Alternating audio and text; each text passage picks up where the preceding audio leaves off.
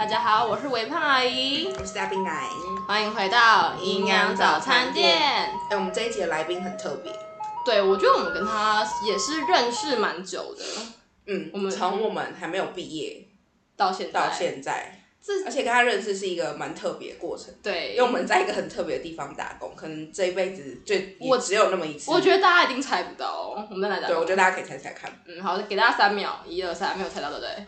好，好，我们要公布答案。好，讲一下，就是我们做过人生中最特别的工作，就是在鬼屋打工。到底谁会想要去鬼屋的关卡里面当鬼？哎、欸，对，真没有哎、欸。但是我发现做完这份工作之后，其实当鬼也不容易，当鬼超难的好不好？中元普渡真的是要拜好拜。对。不然吃不饱是不会回家的。而且你知道，就是鬼屋里面很多就是奇行种。然后我还记得我遇过最奇葩的客人是，哦，我好像没有遇到奇葩的客人，可是我看遇过那种吓到就是屁股尿流的那种。对，就是有一次，我记得我在最后面，然后我那一关是叫奈何桥，然后我在当孟婆嘛。嗯、然后那时候因为我们才刚进去，就不是很会，所以我们主管就说。哎、欸，那你就假装你是假人站在那边，嗯、然后躲在门后面，嗯、就有照做，就就有一个，我记得是一个男生跟个一个女生，嗯、然后那个大婶非常的害怕，他是大婶，他是他真的是大婶，嗯、因为他这种。他有点，他这样很不礼貌，他有点出众，然后男生扶不起来，就是我们，就是他们一打开我就出来了嘛，然后那个女生她吓到四脚朝天哎，嗯、然后那个男生直接傻眼，他们剩下人生的最后一里路就可以离开这边，然后他就居然就在那边倒下去。哎、欸，那你讲，我有想到我之前站在那个第一关的衙门是一对小情侣，对，然后那时候好像是女生超级害怕的吧，对，然后男生其实也是蛮蛮害怕，但是要假装镇定，嗯，但因为第一关不是。通常第一关跟第二关是最重要的，因为那时候才决定说这个东西到底可不可怕。对。然后我吓完那个女生之后，那女生开始哭，嗯，因为衙门不是中间还有一道门嘛，就是推木门可以进到下一个有桌子的地方。就那男男生好像也很害怕，他就是推了那个女人进到我的面前之后，他就把门关起来。然后我就想说，哇，这男的真的是等下出去要被分手，超可怜。而且那女的就在我面前一直哭，一直哭，然后哭到后面是场外人说，哎、欸，你真的不行啊，不行吗？然后不行，我把他带出去。你知道我记得我们那时候鬼屋不是还有个机制，就是你举手，就是那个客人可以举手，说对他太害怕，然后被带出去。对，对对。然后我们才第二关，第二关就是那个牢房，牢房嘛。那那时候最会演就是疯子囚犯这样。嗯嗯然后我记得是那个男生不是很想玩鬼屋，所以他真的很害怕。而且男生重点是男生一百八十几公分，那女生超矮，就是有个最萌身高差。然后我我那时候我还根本就还没有出来哦，我就听到控台就说客人放弃，然后我就出来，我就灯亮嘛，我就看到那个女生抱着那个一百八十几公分的男生，那个男生瞬间大概才一百四吧，就摔在怀里，然后那个女生一脸无奈，她真的是生无可恋的坐着，然后。就是看着他说：“你哭完了吗？嗯，我要再玩一次。”真的有个丢脸，而且我觉得在鬼屋真的是可以看到，就平常可能人性的光辉吗？进去前的时候，我不会怕，我不会怕的时候，然后就进去怕的要死了。这个我真的觉得超好笑。触笔真的是青春的一笔耶！但有机会的话，大家好像真的可以去鬼屋打工。我觉得可以有，我是搞的是商机，就可以创造一个什么，一日鬼屋演员体验。确实也是因为这个工作，然后我们就学了一些奇怪的 东西，对，发声啊，然后特效妆啊，这真的是超荒谬。对啊，好，反正就是我们跟今天。的来宾认识的场合就是这里，对，我们是同鬼屋的同事，鬼屋的同事。好，这是什么？这是熄灭蜡烛。哦，就是这样子。对啊，你很装逼耶。好啦，我们要进入正题嘛。嗯，反正我们就一边聊天这样子。好，那你先介绍一下你是谁？好尴尬哦，是不是突然很尴尬？是不是很尴尬？很尴尬。这个需要练习，我跟你讲。你刚才跟我说你想要开直播，你假赛。对，是有点小尴尬。因为我跟你那么熟，然后我在你面前自我介绍。可是老实说，我们认识的是，我们认识是在鬼屋嘛。我们以前鬼屋打工的时候，对。然后我们其实也没有认真的自我介绍，就是我们好像，哎，那个蜡烛可以拿下去，我看就阿仔，你应该拿下去玩好不好？好，可以拿下去玩。好，好，好。对啊，我们也没有认真自我介绍啊，就是自然而然聊天这样子。那你对我对我有什么印象？对你有什么印象啊？嗯、我其实那个时候我觉得你们蛮厉害的。因为在鬼屋里面，你们几乎都是戏剧本科生啊，嗯、哼然后我们就是去玩的、啊。我跟陈朋友，我跟就是另外两个朋友，就是完全就是真的是去玩，体验人生。那我们才觉得你们怎么会来应征这种工作？不是就要探索人生的无限可能吗？而且你看，我们不是就是虽然我觉得我们这份工作就是做的不就是平平，没有什么特别的表现，可是也是一个挑战自己啊，因为一般人不会想去做那个啊。而且老实说，我觉得那个时候 King House 鬼屋是蛮有挑战性的，因为你是需要跟客人互动，你跟那些什么东京什么那种东京恐怖学院吗，还是什么的又不一样。你知道我对你第一印象不是第一印象，我对你最印象深刻在鬼屋的一件事情是什么？我不知道哎、欸，好可怕哦！Oh my god，我从来没有讲过这个。我对你最印象深刻的事情是，就是你做了那一件事情，让我觉得我这一辈子都要跟你当朋友。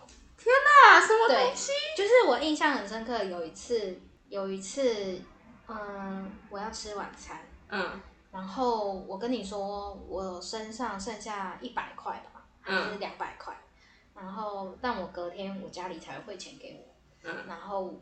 你你问我要吃什么，我跟你说没关系，我身上剩两百块一百块，然后你就说你在水饺店，嗯，对，然后是八方云集还是什么的，天哪，是买是那个哦，然后你跟我说你要买买东西这样子，你问我要吃什么，然后你就一直没有，我就跟你讲说，因为我身上钱快不够了，所以我不要吃的意思，但你就一直问我要吃什么，嗯、然后后来。你也没有说你要请我吃还是什么，什么都没讲。然后后来我就他你就只一直问我你要吃什么这样，然后我就说我要吃上锅贴还是什么吧。嗯、然后我后来反正我我就点了一点了一个金额是在好像六十块以内的吧，嗯，还是八十，我有点忘记，反正就是没有超过一百块。然后我就觉得好，那我就先把钱给你，反正我隔天我家里的人就会给我钱。嗯，然后你来的时候。我就要拿钱给你，然后但又没有，但你又没有钱找我，嗯、然后后来我就拿我身上的零钱给你，但我身上的零钱好像只有二十块、三十块，嗯、然后我又没有办法找钱，嗯、对，然后我就把零钱给你，然后我就说下礼拜上班的时候我再给你，然后你就说没关系啊，不用，然后你你的那个没关系不用，也不是很客气的那种说，嗯、然后就一边划手机，然后很淡定的说没关系啊，不用，但你也不会让我觉得你不爽还是什么，嗯、然后那一刻我就觉得干。易伟龙是一个超级无敌、超级无敌，就是不知道，就是很很让让我觉得很温暖的一个人。好恶哦！天哪！对对，那是我对你的印象那一次，然后再来就是对你们三个人的印象。豆子要去大陆读书的时候，嗯，对，然后我们三个人去吃饭，对，然后虽然你们只有大我一岁。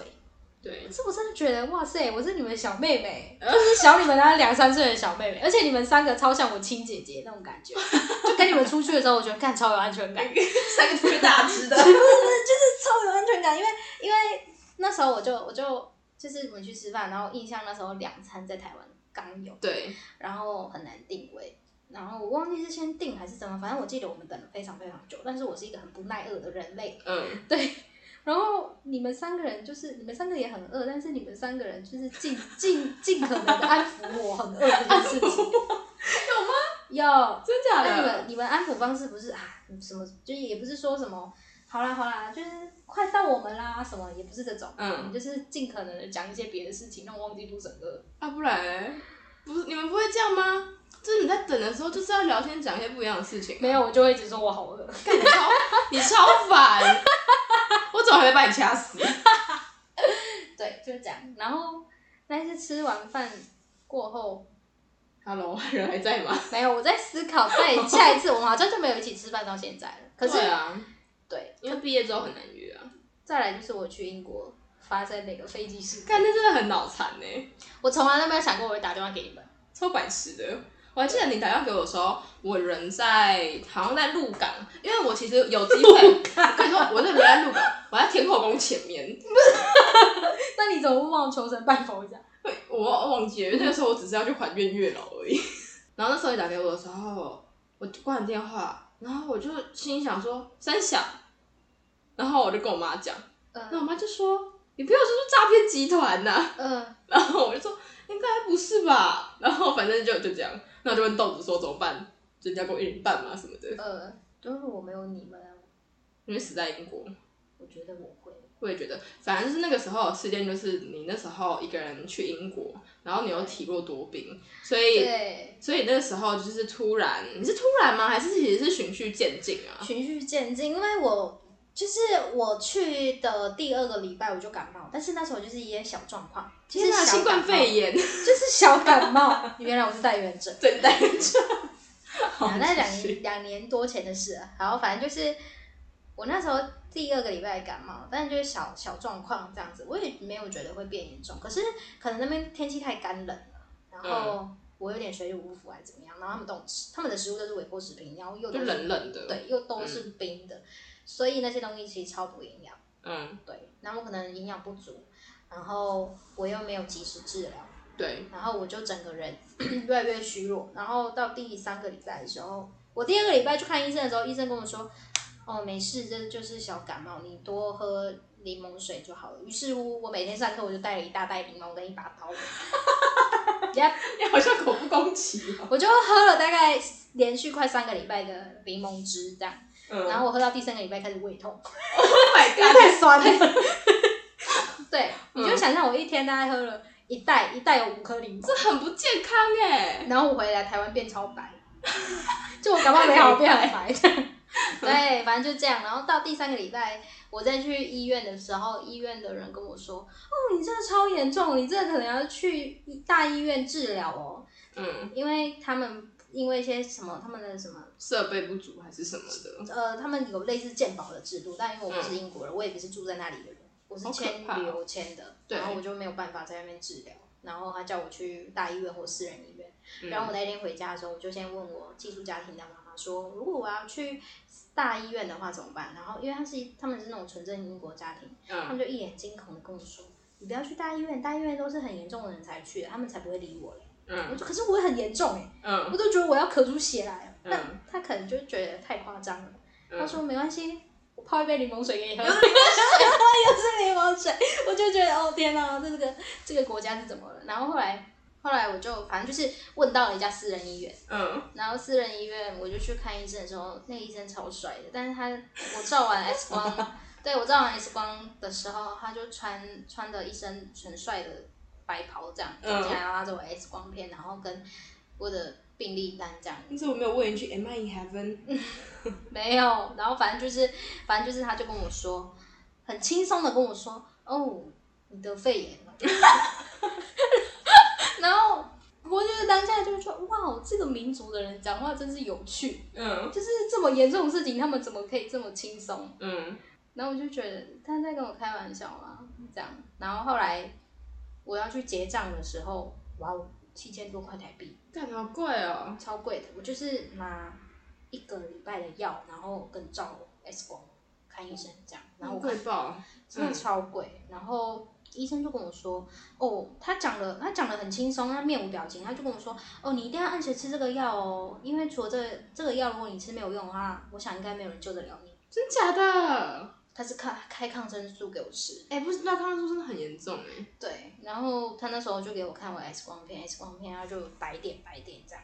我说这边就是你的病毒，好可怕哦。然后他问我什么时候要回台湾，然后我就说大概一周左右。他就伸锁一下眉头，然后说嗯，这个药如果是没有好，就可能没有别的药治治得好你喽。Oh my god！对，然后他就叫我一定要按时吃。然后我那时候吃了那个药之后，我就开始。每天反复一件事情就是发烧退烧发烧退烧，天哪！然后发烧退烧到，我觉得我因为我那时候是我的飞机从荷兰回来的，对，我觉得我没有办法，我没有办法飞去荷兰，因为你还要再撑两个小时，然后再转荷兰呢。对，然后我在荷兰要待整整一个礼拜。天哪！对，所以哦，对，我记得你那时候还问我住哪？对，我就完全没有办法，然后我就。然后那时候我就决定不行，我要回来。然后我就打电话给我妈，然后我妈妈为什么她没有汇钱给我？我忘记是因为跟她吵架还是她？那时候你你你妈就说我叫你不要去，然后你硬要去，哦、然后你要自己想办法。哦，对对对对对对对。因为我觉得这件事情太太太有趣了，所以我记得很清楚。对，我妈就是一个荒谬的人。然后我打给打给我阿姨，就我干妈，嗯，我干爸干妈他们，他们就一脸疑惑，他们觉得我去骗钱，因为他说我妈有汇钱给我。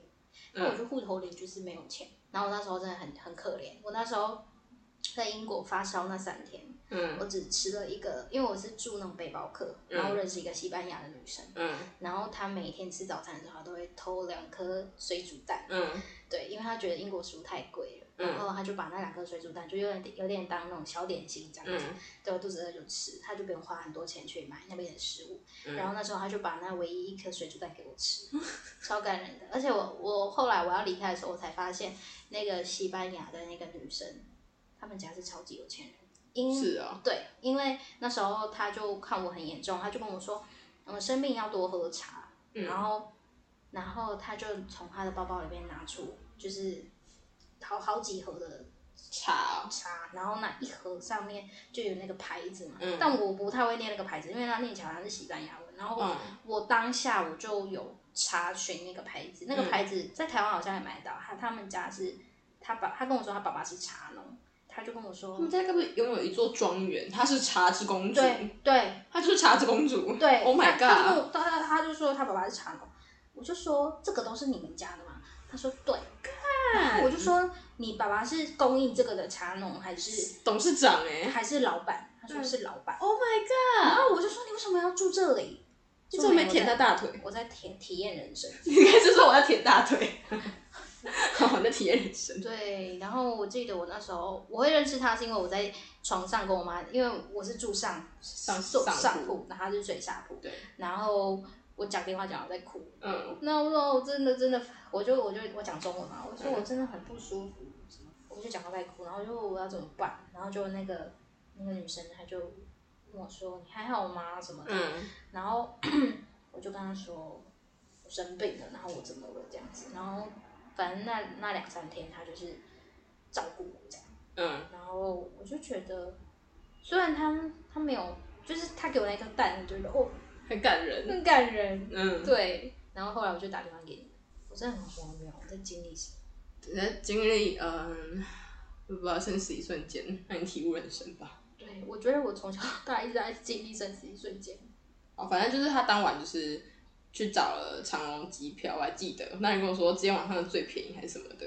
还有华航。对，还有华航。然后反正我们就找一个最便宜的班，对，机票，然后就汇钱给他，就让他回来这样子。对。所以他可以回台湾，就是是因为我们汇钱给他。对，所以他们三个是我的救命恩人。我真的觉得太荒谬了。对。而且我记得那时候我不是说我在鹿港天后宫嘛，然后我在瓦杯嘛，因为不是都要求个签什么的。Uh huh. 然后我现在想，我那时候拿那个杯，我想说。我要借钱给他吗？这是我宝贝吗？我没宝贝，我就是可能就是在问发对神明发问前，就先自我发问了一番。我说嗯，这是我的红包钱呢，暂时不会用到。嗯，他听起来好像真的快死了，借给他好了。超可怜的。对，我我觉得如果你们没有借钱过，真的真的会死在那，客死异乡。那我觉得我们英国的故事讲完了，那该是时候来问一下大兵奶。你不要这个脸，你逃不掉。我要大冰奶，就是对于我们来宾的第一印象的看法，这样子。我对来宾的第一印象应该是，啊、哦，好难哦。就 我们认识在鬼屋嘛，在鬼屋认识嘛。对啊。然后面试完之后，但、你追溯这么远，还要面试、哦？不是、啊，我有点忘。我们那天是跟那个奇怪的老板娘，对啊，杰哥吗？杰哥不要。之后之后就干嘛啊？发声练习是不是？没有，是他先，我记得是他先问我们说我们要去卖票还是去当演员。对，然后我们就说我们都没有。然后他就叫我们先去玩。哦，对对对，他说如果我们没有经验的话，我们就可以试试看，对，玩一玩这样。对，先体验一下。嗯，然后那时候后来进去发现，其他鬼都已经是当过鬼的，对他们就已经就当鬼很久了。好像不太妙啊！我记得那时候很痛苦，是那个发声练习。对啊，那个。然后那时候我就觉得他们每一个人就是为什么都这么会叫，然后自己怎么？这么会叫，自己会叫。哎，不是这样，很像拍 A 片，不是 A 片叫，就发声很厉害，就是鬼叫。对。然后那时候不是还要练习什么肢体什么挖鬼鬼的嘛？然后那时候觉得他蛮厉害的。所以，所以那时候就觉得卢真很厉害。没有，他就觉得卢真也很会叫。你声音跟动作都有到位，可以可以可 以。就年少有为，当鬼不分。他那时候我就记得他小小一只的吧，然后他冲过来的时候，就觉得要求很可怕。要求。我记得那时候我们在玩。我在庆功的时候，躺在床上。我记得我那个时候在玩，然后他们不是他他们那一套就喜欢突然冲出来，对对对。然后我记得我那时候这个套路，对，我我那时候因为我很讨厌人家突然就冲向我，然后我就一直对他们说不要过来，不要过来，你过去一点。然后我记得我那时候跟他搭那个衙门那一关，嗯，我觉得他超好笑，真的。怎样？就是我那时候已经一开始很怕，后到后面已经麻痹了。然后我们两个不是在还想知道怎么整客人嘛？嗯，就是你那时候不是笑我说那个客人一直拍地，那个很好笑。嗯，然后我们还有拿那个假人在那边拖。哦，对对对对对对。然后我记得那个，对对对，然后那个控的人叫什么？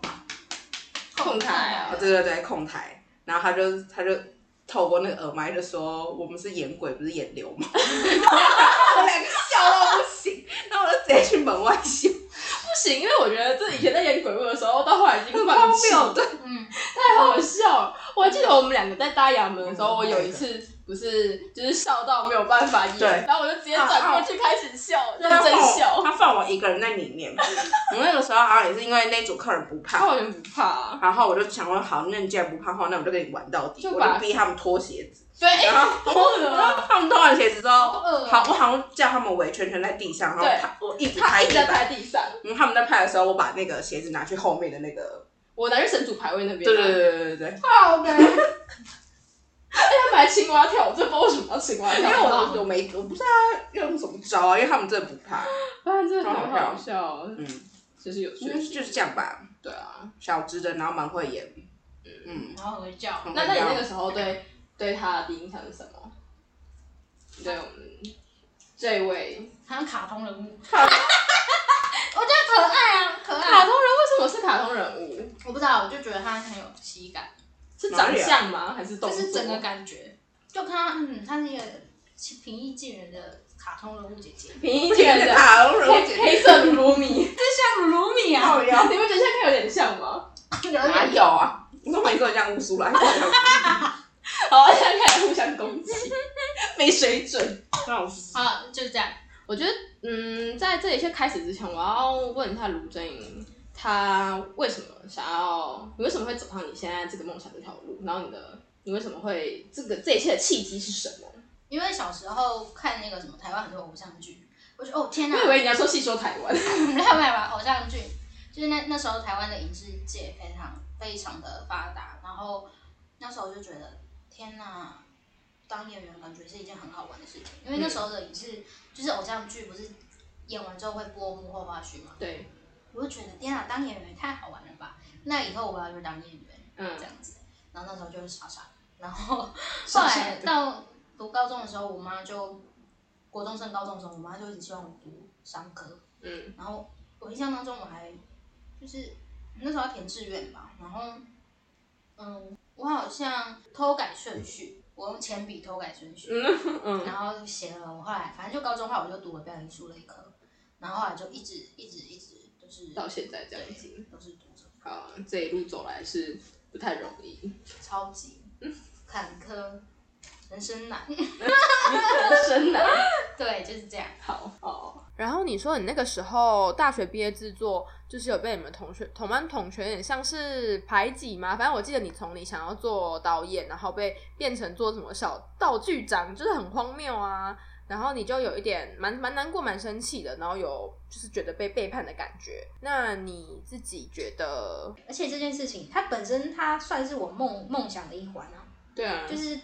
因为你们人生一定会有小目标、中目标跟大目标。我的大目标是成为一位顶尖导演，对就是要小有名气的导演之类的。嗯、但我那个小目标，这是我的过程嘛，就是我希望我的大学毕业制作是我当一个导演。嗯。但这件事情没有被我完成，所以我非常的难过。嗯。在那个当下，我非常的难过。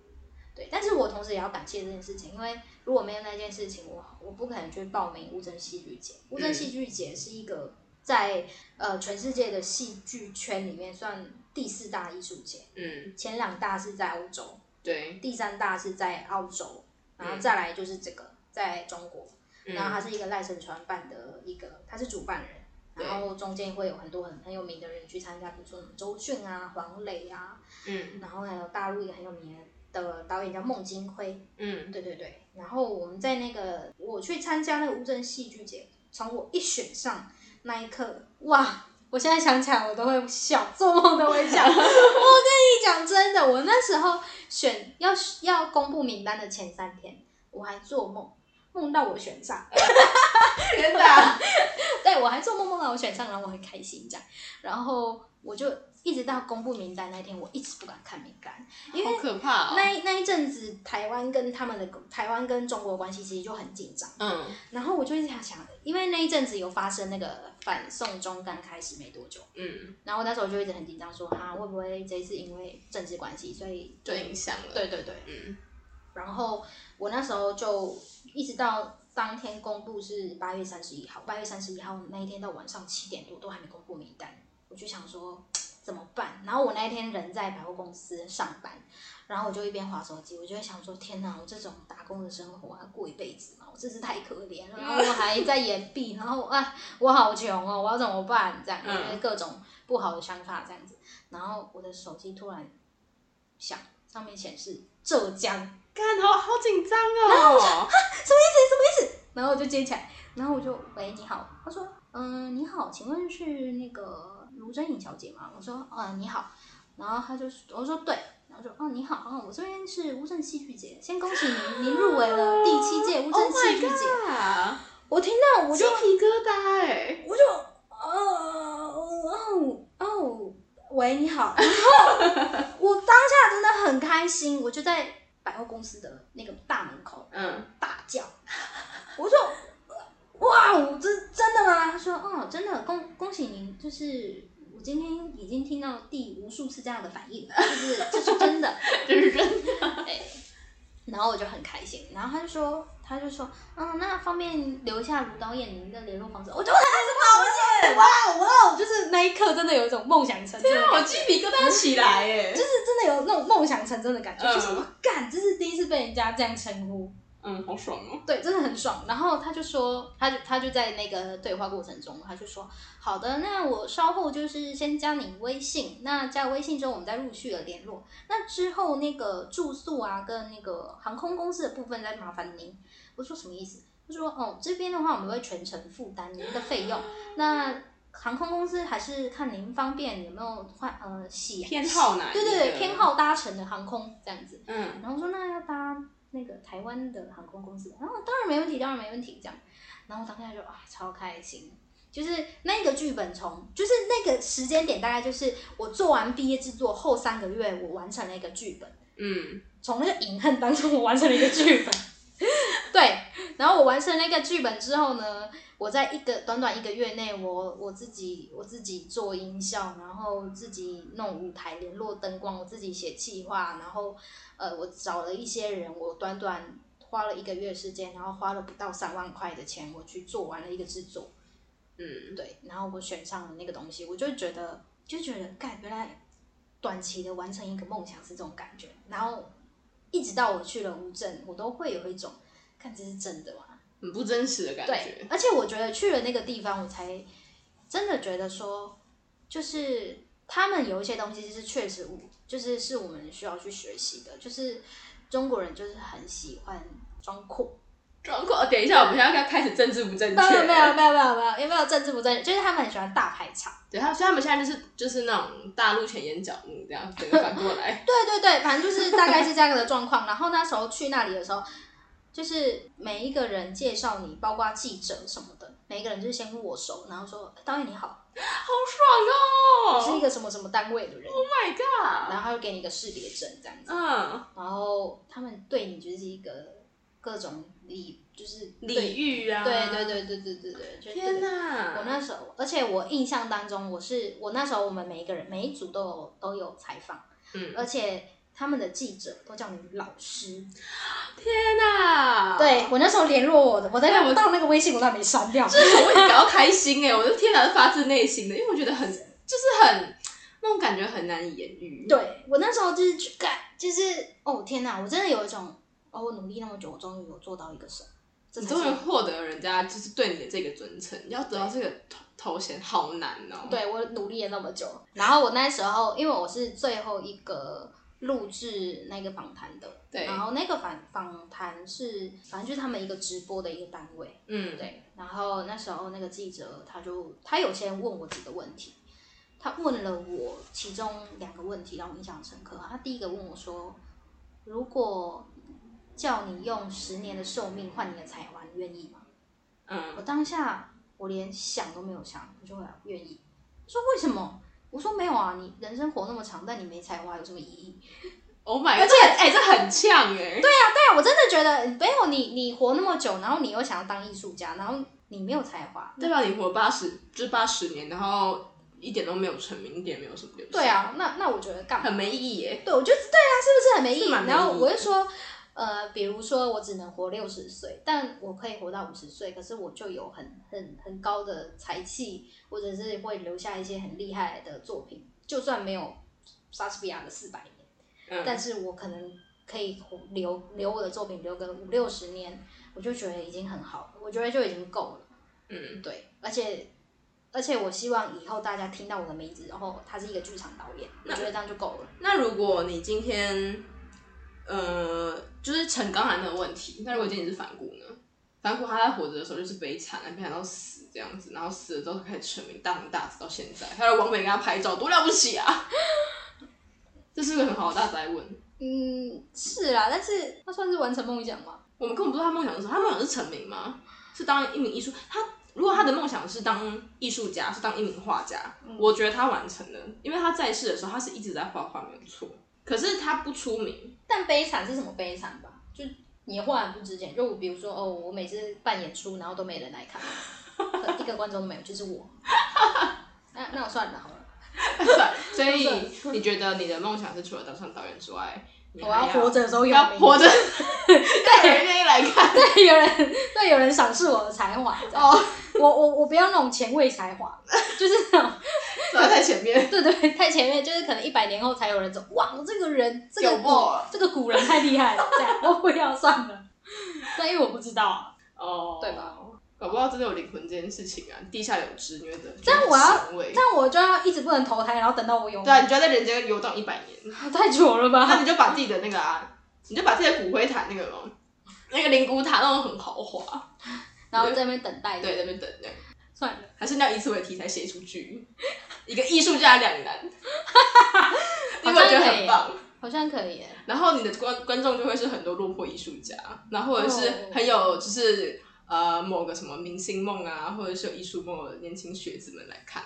我跟你说，你现在做这个会很多人有共鸣，嗯，因为我觉得现在这个世代的人，就是每个人一开始一定都会有梦想嘛，嗯，可是因为梦想会跟梦想跟现实的差距总是很大，嗯，所以大家会不断的妥协。对，反正是就是你。到一定的岁数，你会明白你那时候的梦想是不可行的，uh. 所以有的人就会就此没有梦想要活一辈子，或者是他会换另外一种梦想，uh. 然后继续就是以别的方式去实现它。嗯、uh 可是我自己是觉得现在那种资讯太发达了，像什么直播，随便就可以成为一个小有名气的人。嗯、uh 所以会越来越多人怀抱这种明星梦或者是喜剧梦，所以我才说我想要当一个有才华的人。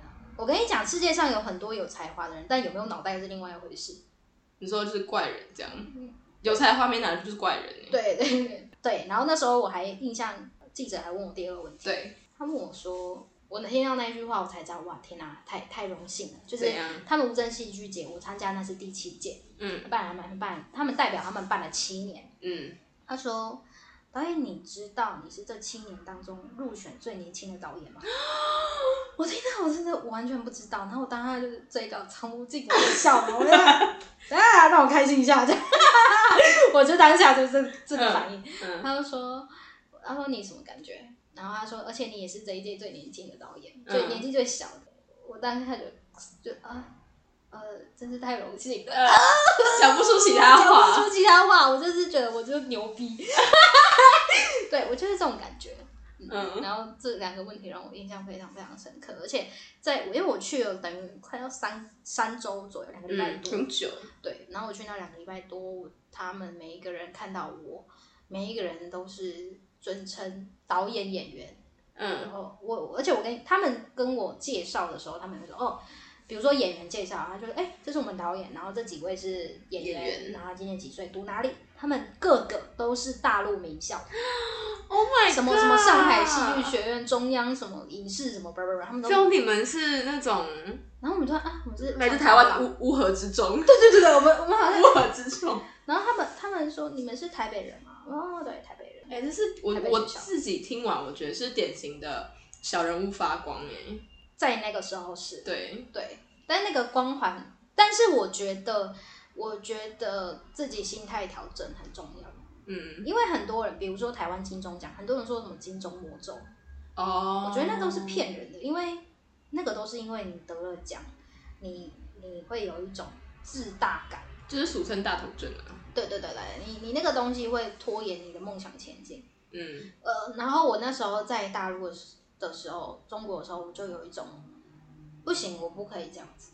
嗯，对，但是你确实会在那个环境当中，你会你会去思考说。你会去思考哦，原来你的作品跟，因为你要成为一个艺术家、剧场导演或演员，你一定要去思考你的特点在哪里。跟你除了可以在台湾剧场界发展以外，你你的作品能不能够到国外这件事情，这是一个非常重要的事情。嗯，对。然后那时候我就看了他们的作品，不管是那他们的国外邀演，或者是他们大中国当地他们自己当地中国他们自己做的作品。小剧场、叭叭之类的，我就有去思考这中间的差异跟我的优势是什么。然后我在那之间，我觉得我学习了很多是我在台湾剧场界我学不到的，就是那个经历是非常非常棒的。然后他们，但是我在那个中间，我有意识到，如果我我不知道这个在其他国家会不会，但是我觉得梦想这件事情有时候也会牵扯到一些政治。我觉得那个。呃，应该是只有你的方向，是吗？对，因为你所谓的正式，是因为我觉得你就可能戏剧是想要表达某些理念嘛，那你可能会把你的主观意识，嗯，就植入到你的表达里面。像像你看哦，嗯、像韩国明星或是韩国艺人，嗯、他们要把他们的作品输出输入来台湾，或者输入到中国大陆，嗯、只要他们没有太多政治偏见，其实都是没问题的，对吧？对，但是我的作品看起来像歌颂嘛，歌颂他们的好。我跟你说，那是因为你很巧妙的运用这些事。对，好，虽然我都在靠背他们。对，嗯，你要说说你的作品在，是在呈现什么吗？对，哎、好啦。怎样？你说这个作品吗？对啊，我入选的作品叫《远方的战争》，然后呢，它其实是在影射国共内战。对，然后我在影射的是，都是因为共产党，所以害我们回不了家。对对对，这些故事的产生是因为有一群人他们在逃兵，嗯，他们在逃兵，然后他因为他们想回家，嗯，然后他们想回家的路途中，因为一直躲，然后很无聊，就会讲一些故事，嗯，他们就讲了这些故事。哦，对，他们就讲了《霸王别姬》，他们讲了戴夫呃那个花木兰，然后他们也讲了哦现代的人发生了什么事情，嗯，对，然后头跟尾就是大致是这样。应该说，我发现你很喜欢把你的资讯隐藏在一些小细节里面，对对对对，可是那个小细节是很像是你要 decoding，你知道吗？嗯、就是你要再去解你的加密程式，嗯，对，因为像刚才那个就是一个解密的的过程，我觉得，对，是。那我问你哦，就是针对我们今天的主题啊，就是梦想的生存与毁灭这部分啊，你有什么回应想要给我的吗？梦想这件事情，它的生存跟毁灭在于你要如何在现实里面去，除了妥协以外，你要怎么去平衡？对，然后跟因为像我自己平衡的方式就是。我想当剧场导演，但我不可能年纪轻轻就成为一名有有名的剧场导演。这些东西都是，这很有趣，因为我之前跟我在乌镇戏戏剧节认识一个北京的一个姐姐，嗯，她已经三十多岁了，然后但她不是戏剧类科，可是我觉得她很有潜力，而且甚至我觉得她可以成为很有名的影视演员，因为我看过他演戏，哦、我觉得他演戏非常非常厉害，嗯，是真的很多那种。比如说像那种怎样，想说什么欲言又止的，今年金钟奖女主角还厉害这样，哦，真的假的？我、oh, 靠，你被他罚？I don't care，反正就是就是我真的觉得他很厉害。然后我们就有在聊天说，如果我们在艺术行业撑得够久，撑到够老，我们就会变大师哎、欸。这件事情不需要你有没有才华，只要你撑得够久，你就可以完成这件事情。嗯，因为我后来仔细想想，哎，好像是这样。我看过很多很厉害的，就是大家觉得很厉害的大师们的作品。嗯，就这样。因为他够老够久。对，就是就是跟一些、嗯、百年老店概念是 一样的。所以呢，我觉得完成梦想的。就是第一守则，就是你要活够久，然后你要坚持够久。我觉得蛮好笑的。对我，我发现这是一个很很很荒谬，但它确实是一个事实。嗯，对。然后我们那时候觉得，嗯，好像是这样。那所以我们要活够久，然后我们要坚持够久。你知道，我本来是想问你说，就是你有没有什么建议，或者是什么想法，可以给正在追逐梦想，或者是正在路上的？对对对，所以我就觉得刚好就是你的回答。对对对，这就是建议。就是第一个，就是要活得够久。对对，要活够久，要把自己活成一间百年老店。对，就那种。什么呃，台湾第第一家咸酥鸡之类的，大家看哇，台湾第一家还去买的，屌爆？是不是超难吃？对，超难吃，每次这样说都是超难吃。还有什么妒忌烧腊？哎，你知道什么记听起来就很厉害？对啊，什么卢记导演？嗯，我也不知道。超怪。对，就是坚持梦想，就是活得够久，然后持续做，反正就时不时露出一下。对，就算你很烂，你还是会被记得，因为你够烂。欸、我我觉得还有这个，就是还有一个就是你可以做斜杠，你知道吗？就是他大家觉得斜杠就很屌，所以他你就是比如说，如果你现在有名的，然后就会说什么正直其实是贵姐。对，然后他们就觉得干你超棒，励志到不行。对，哎，我的正职，哎，我做做，我现在现阶段，我除了想要当剧场导演之外，我还在剧场工作，然后我还在电视台打工，然后我还在百货公司打工，我即将又要去一家文创的包包店打工。大家可以找买包包。对，就我到底做了什么工作，我也不知道。就斜杠啊，超多哎！我我跟你讲，我你可能要来做一个什么小记录，然后你之后就把你就在经历里面全部把它写出来。对，那那一栏最长。忘记我，忘记我刚刚讲什么了哦，就是我们刚才不是有讲到，就是说，嗯，我就是你对我的第一印象嘛，那、嗯、就是换我讲。你知道你想听吗？感觉很不好。其实我觉得是蛮好的。这个我觉得我，我是小屁孩，应该没有。我觉得这跟哦好了，跟你是小屁孩有点，那时候是小屁孩有点关系，是因为我觉得就是我小时候其实有一部分的我也是有戏剧梦。可是我知道我不会想要走这条路，所以我会敬仰，就是为这一条路或者是为这个圈子，就是在努力 do make something 的人。我觉得那时候遇见你们那一群人，我是觉得你们的眼中是有光的，就是就是因为梦想而。听起来像外星人。对，你的即将统治全世界这样。OK OK，反正就是我觉得那个光是那时候我才多大，好像才大二吧，才大大一。我那个时候就知道，就是梦想，就眼中的光是会随着你被社会的历练磨掉的。嗯、那你因梦想而发光，眼神有光这件事情是非常难能可贵。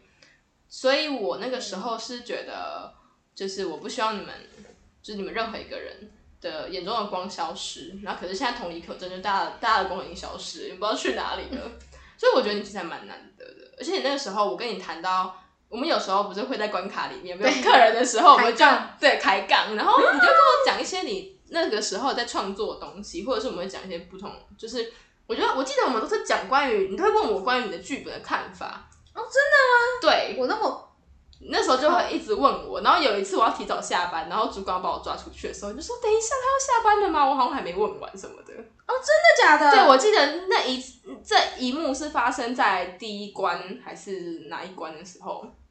是哦，呃，我我因为我在那边上班，跟你搭关卡的时候的机会非常少。嗯，我只记得好像有一次我们在衙门跟皇上请功搭过关。